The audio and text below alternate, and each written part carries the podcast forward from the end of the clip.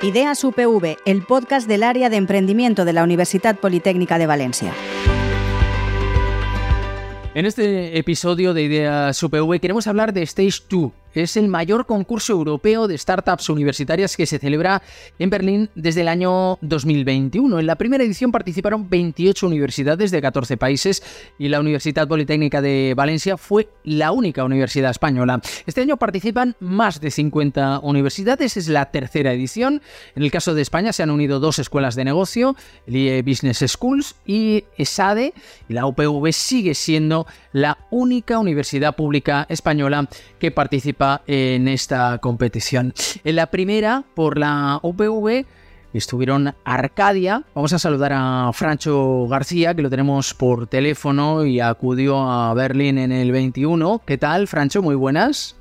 Hola, buenas. Un placer estar aquí con vosotros. Y también estuvo Binartis. Oscar eh, Bastidas está aquí con nosotros. Además, pasó a la eliminatoria final. ¿Qué tal, Oscar? Hola, buenas. Gracias por volver con nosotros. En la segunda edición, la UPV eh, envió a la spin-off eh, Nela Biodynamics, dedicada al desarrollo de prótesis médicas.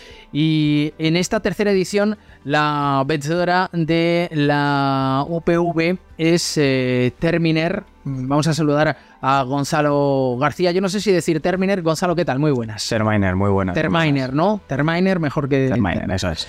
Bueno, pues Terminer que será quien participe en la tercera edición. La final se va a celebrar en Berlín y va a ser dentro de muy poquito, el 19 de octubre. Es una competición que da acceso a una red europea de inversores que también creo que es eh, bastante interesante. Además se pueden ganar premios en efectivo. No sé, vamos a hablar de esa experiencia. Empieza tú, Francho. ¿Cómo fue la primera edición de Stage 2? para nosotros la verdad que fue algo muy único y, bastante relevante, pero un poco por las circunstancias. Arcadia llevaba muy poquito en el ecosistema de startups, entonces todo lo que era el proceso del Stage 2, desde el pichear a la gente de la UPV, el recibir consejos, cómo preparar el deck, hasta luego llegar a la, a la fase final en Berlín y empezar a tener ese trato con inversores eh, también pichear delante de una gran audiencia. todo eso fue una exposición a un montón de pasos que como startup, sobre todo en el momento en el que buscas financiación, tienes que hacer y fue una escuela que nos llegó en un momento perfecto. Además de contar pues eso, con todo el apoyo de, la, de la gente de Startup PV, que, que, nos ayudó un montón en esa fase inicial. Para nosotros fue como la primera vez que nos preparábamos para, para algo así. Entonces, experiencia muy buena. Como todo, cuando eres el primero, hay cosas que pues que no sabes cómo van a ocurrir. Eh, tanto Binetis como nosotros fuimos a la primera de y había cosas que también tenían que pulir o, que igual desde la UPV pues no sabía ¿no? Cómo, cómo iban a, suceder. Pero experiencia muy buena porque luego estás expuesto también a, un nivel de inversores eh, muy, muy, muy interesante para empresas de Tech muy interesante. Entonces, para mí la experiencia y para Arcadia la experiencia muy positiva y aún seguimos hablando con inversores de, esa edición del Stage ¿Y para Binartis? Bueno, pues para nosotros fue también una experiencia muy positiva, muy parecida a lo que ha dicho Francho. Un, un, entorno competitivo ya primero aquí en Valencia dentro de lo que es la Universidad Politécnica y aprovecho para darle enhorabuena a Gonzalo por, por ser finalista de, esta parte y, poder representarnos en Berlín. Y luego, pues, la experiencia de medirnos con otras startups europeas de universidades que supuestamente son las mejores de Europa, ver que, tenemos un nivel tanto nacional como regional acorde a lo que hay por Europa y, toda la experiencia con inversores, además inversores profesionales que te meten caña, que, que te ayudan a hacer evolucionar tu proyecto, esa parte muy positiva y, globalmente muy buena experiencia, como ha dicho Francho. Decíamos eh, que pasasteis a la eliminatoria final. Sí, O sea, tuvisteis bastante recorrido. Sí, sí, llegamos entre los cuatro primeros de, de, Europa en nuestra sección que era tecnología. Eh, ojo, porque, claro, eh, Stage 2 se celebra en tres fases. dos se celebran antes de llegar a esa, a esa fase final. Eh, Gonzalo, Terminer ha pasado ya dos fases, claro. Eso es, eso es, nos falta ya la última fase. Y bueno, puedo también pues coincidiendo con, con, lo que comentaba Francho, creo que lo que viene muy bien es pues vas pasando por todas estas fases donde vas mejorando un poco cómo, cómo transmites ¿no? lo, lo, que haces en tu negocio hasta que llegas a esa última fase donde pues ya vas a estar con, con más de 100 inversores eh, europeos que te van a, te van a apretar. Mm.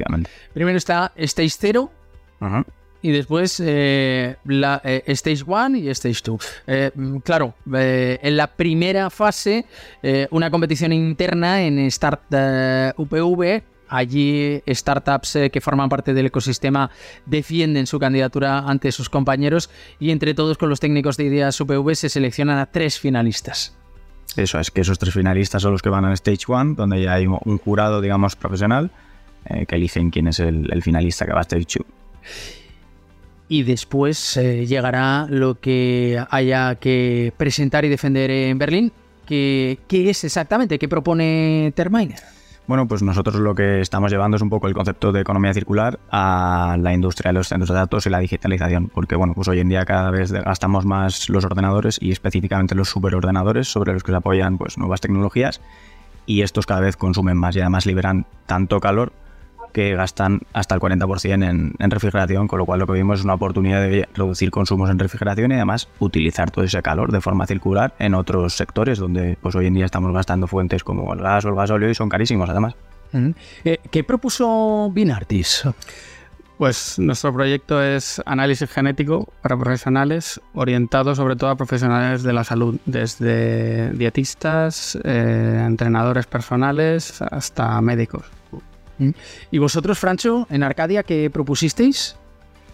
El proyecto que presentamos nosotros en el State 2 fue propulsión, motores para satélites y plataformas que se mueven en el espacio, con el factor innovador de que en nuestro caso los motores utilizan combustibles verdes y sostenibles, que es un poco la diferencia ¿no? a lo actualmente utilizado, que son combustibles tóxicos y cancerígenos.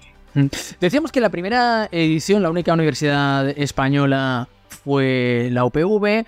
Sigue siendo en esta tercera la única universidad pública, aunque ya hay otros participantes por parte de España. Y nos decías, Oscar, eh, lo importante es ver que el nivel que presentamos desde España está perfectamente al, al, mismo, es homologable a lo que, a lo que sucede fuera, ¿no? Eh, no nos encontramos eh, por debajo de otras propuestas eh, que se dan en Berlín en este Stage 2. En mi opinión, no. Pues al final ahí lo que estás midiendo es cómo presentas, cómo, cómo eres capaz de vender tu proyecto. Y sí que es verdad que luego los reconocimientos pueden venir o no venir. En nuestro caso llegamos a la final, con lo cual fue una gran satisfacción para nosotros, pero bueno, también te he adelantado antes del podcast que iba a ser crítico con, con Stage 2 y hay que entender dónde estamos. Esto no es un concurso financiado por la Unión Europea donde hay café para todos. Stage 2 está financiado por fondos alemanes principalmente, pero también nórdicos y un holandés creo que había. Y los premios son inversión en tu startup. Y hay que entender que estos fondos no son hermanitas de la caridad, que van a invertir en empresas que les interesa independientemente de su nivel de calidad. Y mi opinión personal es que que un fondo nórdico invierta en una empresa del sur de Europa es bastante complicado y digamos que los reconocimientos de Stage 2, que más que reconocimientos son inversión, van acorde a eso, donde en mi opinión, bueno, en mi opinión no, esto es un hecho, en nuestra edición 19 de los 20 premios fueron a empresas de Alemania o norte de Europa, incluyendo también Reino Unido. Y, aunque el nivel de calidad de las empresas que veníamos representando al sur de Europa era igual de bueno, pues no había fondos del sur de Europa y por tanto, eh, pues creo que pudimos optar en parte en menos a ese reconocimiento o esa inversión. Y antes de decir estas palabras que pueden sonar un poco duras, he comprobado que pasó en 2022 y 19 de 20 premios fueron al mismo tipo de empresas, con lo cual eh, Quizás el manejo de expectativas para Gonzalo también lo estamos haciendo de forma un poco brusca, pero eh, esto fue parte de la realidad de Stage 2 en nuestra edición y en la del año pasado.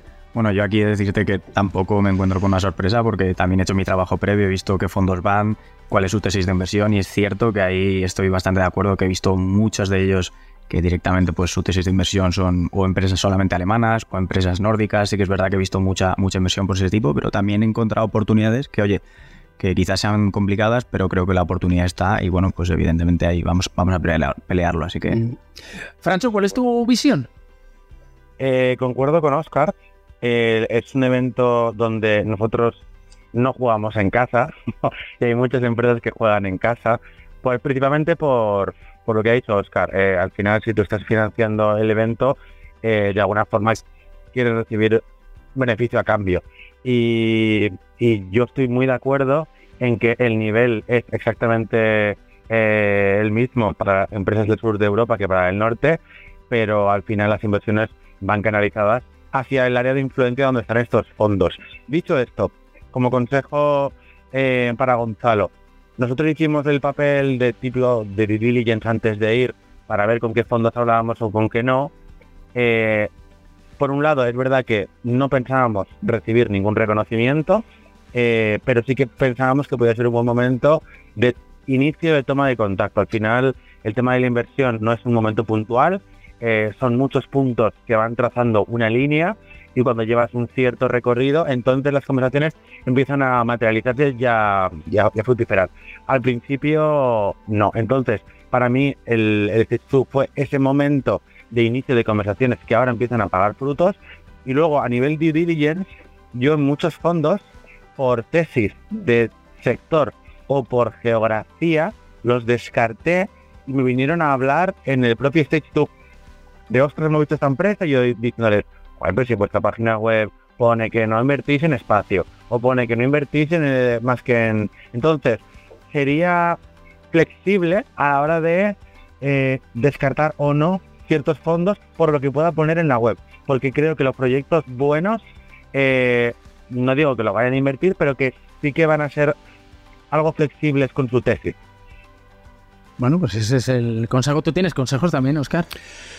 Eh, si vais en serio por financiación eh, con ese tipo de fondos, un consejo también bastante directo sería abrir una oficina, aunque sea virtual, en Londres o en Berlín. Y cuanto antes, pero al mismo tiempo también pensad si físicamente queréis desplazar una parte de la empresa allí, porque si no, personalmente yo creo que es más complicado conseguir financiación por allí. No sé qué piensas tú, Francho. Eh... Yo depende. Eh, ha habido fondos de nosotros sobre todo, por poner un poco en, en, eh, en contexto el, el, sector nuestro, los principales fondos de Deep Tech que pueden invertir en espacio están en Alemania, entre Múnich y Berlín. Entonces, la gran mayoría de los fondos para los que hemos hablado son alemanes o alguno noruego, perdón, eh, alguno nórdico o alguno de, Reino Unido, pero principalmente Alemania.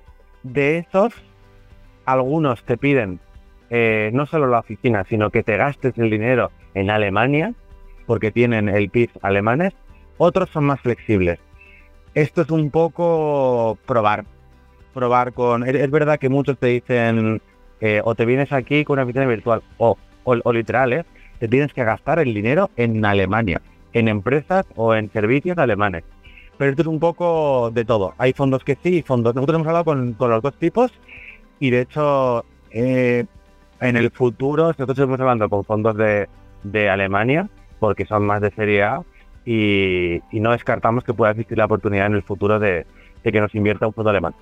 A mí me resulta curioso ¿eh? que esto suceda en... Eh, en este mundo, eh, en el espacio común, en la aldea global, que exista ese proteccionismo, ¿no? Porque al final lo que estáis diciendo es, eh, abre una oficina allí y, bueno, directamente lo decía Francho, eh, gástate el dinero en, en Alemania.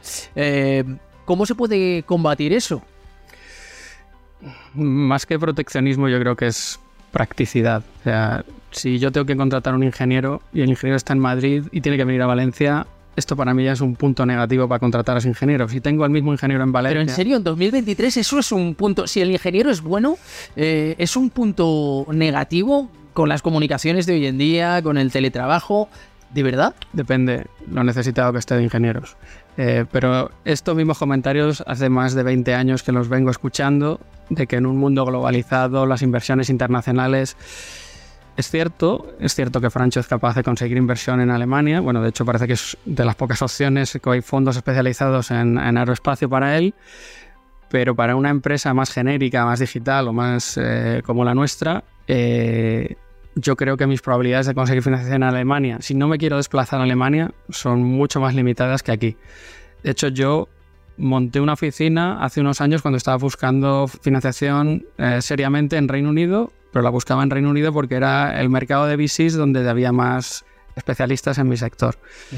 Y hay que tener en cuenta que estamos hablando de capital semilla o presemilla. O sea, es una fase muy inicial.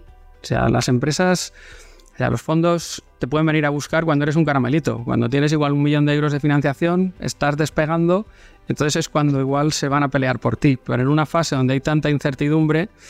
Eh, quieren tener cerca es muy preferible. Esa es mi opinión. Yo creo, mm, aquí en este sentido es un poco siempre eh, ponerse la, en, un poco en la piel de, quién es esa, esa entidad, ¿no? Es, es, un fondo de capital que muchas veces es verdad, que lo que buscan simplemente es que la riqueza se quede en, la misma razón, en la misma región en la que ellos trabajan. Luego es verdad que también hay, hay otros temas que no solamente es que busquen que se gaste allí, es que realmente es lo que conocen, es un poco su zona de confort, la que, la que saben trabajar, es decir, esto también ocurre lo mismo, se puede extrapolar a Estados Unidos, es decir, ellos saben cómo funcionan mm, a nivel eh, de gestión ilegal todo allí, entonces te piden que tú te adaptes a ese modelo, no es que no estén dispuestos a lo mejor a que te gastes el dinero fuera, pero es lo que conocen, ellos buscan de ti una rentabilidad y tienes que entender también cuál es su punto de vista y saber ofrecerles lo que ellos buscan.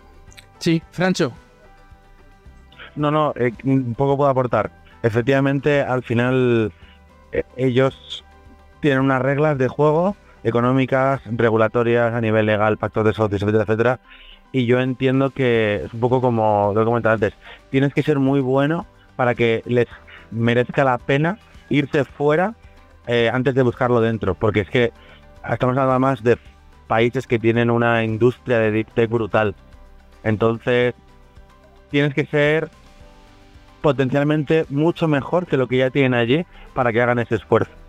Estoy de acuerdo ¿eh? con, lo que han dicho mis compañeros. Con lo cual no compites en igualdad, en igualdad de, condiciones.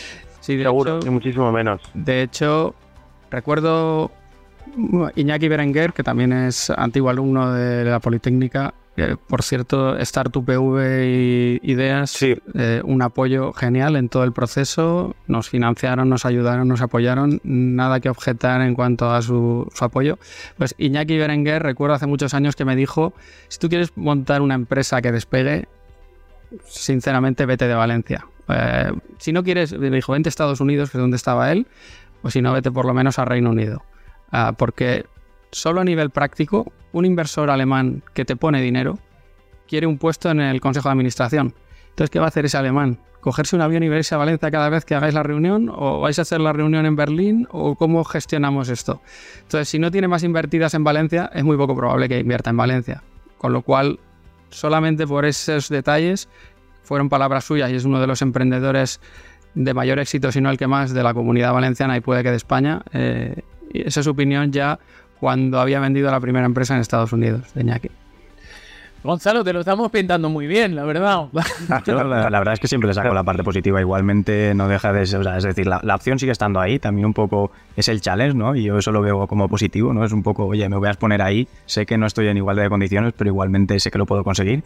Y ya no es solamente conseguirlo, a lo mejor puedes venirte, pues eso, con esa inversión o no con esa inversión, pero lo que sí que te vas a volver sin duda es con un feedback de esos inversores profesionales eh, que, igualmente te puede valer para ir a otro tipo de inversores que a lo mejor son los que más te convienen. Y lo mismo digo, yo aquí sí que hice un poco mi trabajo previo, entonces no me pilla tampoco de, imprevisto saber esto, saber que había muchas que directamente decía, bueno, si es que su tesis de inversión yo no entro ahí. este, este, este premio en cash, no sé, estoy directamente fuera. Pero, pero bueno, eh, no me extrañaré y luego igual que ha dicho también Francho, que, incluso ha visto en páginas web que no estamos dentro de la tesis de inversión y a lo mejor lo han dicho, oye, mm, me interesa, pues oye, todo eso que me voy a llevar de allí sin duda y la exposición un poco a nivel europeo creo, creo que no te la quita nadie. Al final lo que te forma, ¿no? Lo que, lo que te brega, en definitiva, lo que te da para, bueno, pues posteriormente otras experiencias. No sé si, si eso os lo habéis llevado vosotros, Oscar claro, por supuesto. además fuimos los primeros en esta edición y fue un orgullo personal competir y representar a nuestra universidad a nivel europeo y, inaugurar este nuevo forma de, competir en Europa y de, competir por financiación. A pesar de sus imperfecciones, es algo muy alabable que, mejorará. Y, bueno, muy de acuerdo con los consejos de, Francho. Eh, aunque esa inversión inicial quizás sea compleja en el capital semilla, eh, ellos hicieron muy bien Arcadia sus deberes. Si puedes irte con más gente para aprovechar al máximo el networking entre emprendedores y sobre todo con inversores, porque quizás en Capital Semilla no vas a conseguir facilidades para que te inviertan, pero haber hecho un contacto y que te tengan en el radar y ir contándoles cómo vas avanzando, igual para una fase posterior, una vez has conseguido capital aquí público o privado, te puede ser muy útil y eso esos círculos son de difícil acceso, esos inversores de esa calidad. Sí, muy, de acuerdo. Sí, sí, incluso, como, como decís, si a lo mejor lo que te piden es que te gastes el dinero en Alemania y resulta que tu próximo mercado es Alemania, es que igual te conviene directamente hablar con ellos. Correcto. Escuchaba a Francho decir sí, sí, sí, sí. Eh, eh, eh, reafirmar un poco lo que, lo que decía Oscar. En cualquier caso, eh, bueno, no sé eh, esto de que te pidan que el dinero te lo gastes allí, en qué situación deja al ecosistema español, ¿no? No solo valenciano, que también hay un punto del que, del que hablaba Oscar que es importante, sino español, porque mm, al final eh, estamos hablando siempre de la necesidad de apostar por ese talento, por esas startups, por esas iniciativas emprendedoras, también para mejorar nuestra economía si el paso es que se tengan que ir las startups de España, al final lo que hacemos es que nuestro talento mejore otras economías, ¿no? Mm. Sí, bueno, pero yo creo que ahí en ese caso sería muy específico para cuando estás desarrollando ese mercado. Si te piden, oye, sería algo más específico. Evidentemente tú vas a seguir teniendo aquí tu mercado principal y lo único que estás buscando ahí es expandirte como empresa y al final yo creo que esa riqueza mm, vuelve, vuelve a España. Es decir, sí, a lo mejor tienes ahí empleados, pero mm, al final la, matriz sigue estando aquí. Entonces yo creo que el potencial sigue estando. Habría que entender por qué te piden que te gastes el dinero allí. Yo no, no, lo sé exactamente, pero en el mundo de los negocios todo tiene cierto sentido. Entonces, y normalmente es un sentido positivo desde el punto de vista económico. Si lo hacen porque igual tienen que desgravar ellos eh, al invertir en una startup, tienen que gastar parte del dinero allí, pero si no fuera por alguna razón así tan estricta, yo estoy seguro que sería relativamente fácil convencerles de que, bueno, pues en vez de un ingeniero en, Berlín vamos a contratar tres en Valencia o dos en Madrid y, si sabes hacer bien los deberes y tu proyecto vale la pena y has demostrado recorrido, casi cualquier inversor te escucharía eso porque al final estás consiguiendo más retorno para su dinero. Mm. Eh, Francho, ¿en qué punto está ahora Arcadia? Pues nosotros ahora estamos cerrando la ronda SID, eh, lo cual son buenas noticias porque ya nos permite tener continuidad y, poder tener, ojalá, a futuro, esas conversaciones que te que comentaba antes con inversores eh, alemanes. Y Estamos a punto de, terminar uno de los primeros productos, que en este caso es un motor para, un satélite. Y nuestra intención es que pueda volar y demostrar que funciona en un entorno real, en órbita, a finales del año que viene. Queremos hacer un vuelo de demostración al final del año que viene y para ello, por el reto que supone y también por el hecho de que vamos a contar ahora con los recursos, estamos ampliando el equipo y esperamos ser unas 16 18 personas de aquí a principios de, del 24. Mm. Ahora estamos ampliando equipo y creciendo bastante. ¿Cuál es el momento actual de Minartis, Oscar? Bueno, pues nosotros acabamos hace unos meses nuestra plataforma, validamos nuestro modelo con algunos profesionales del sector salud y bueno, nos hemos dado cuenta de que requiere bastante eh, más pulido, inversión personal en cada uno de los deals que llegamos con los, con los eh, distribuidores en nuestro caso y ahora estamos pivotando hacia, hacia otro modelo de negocio.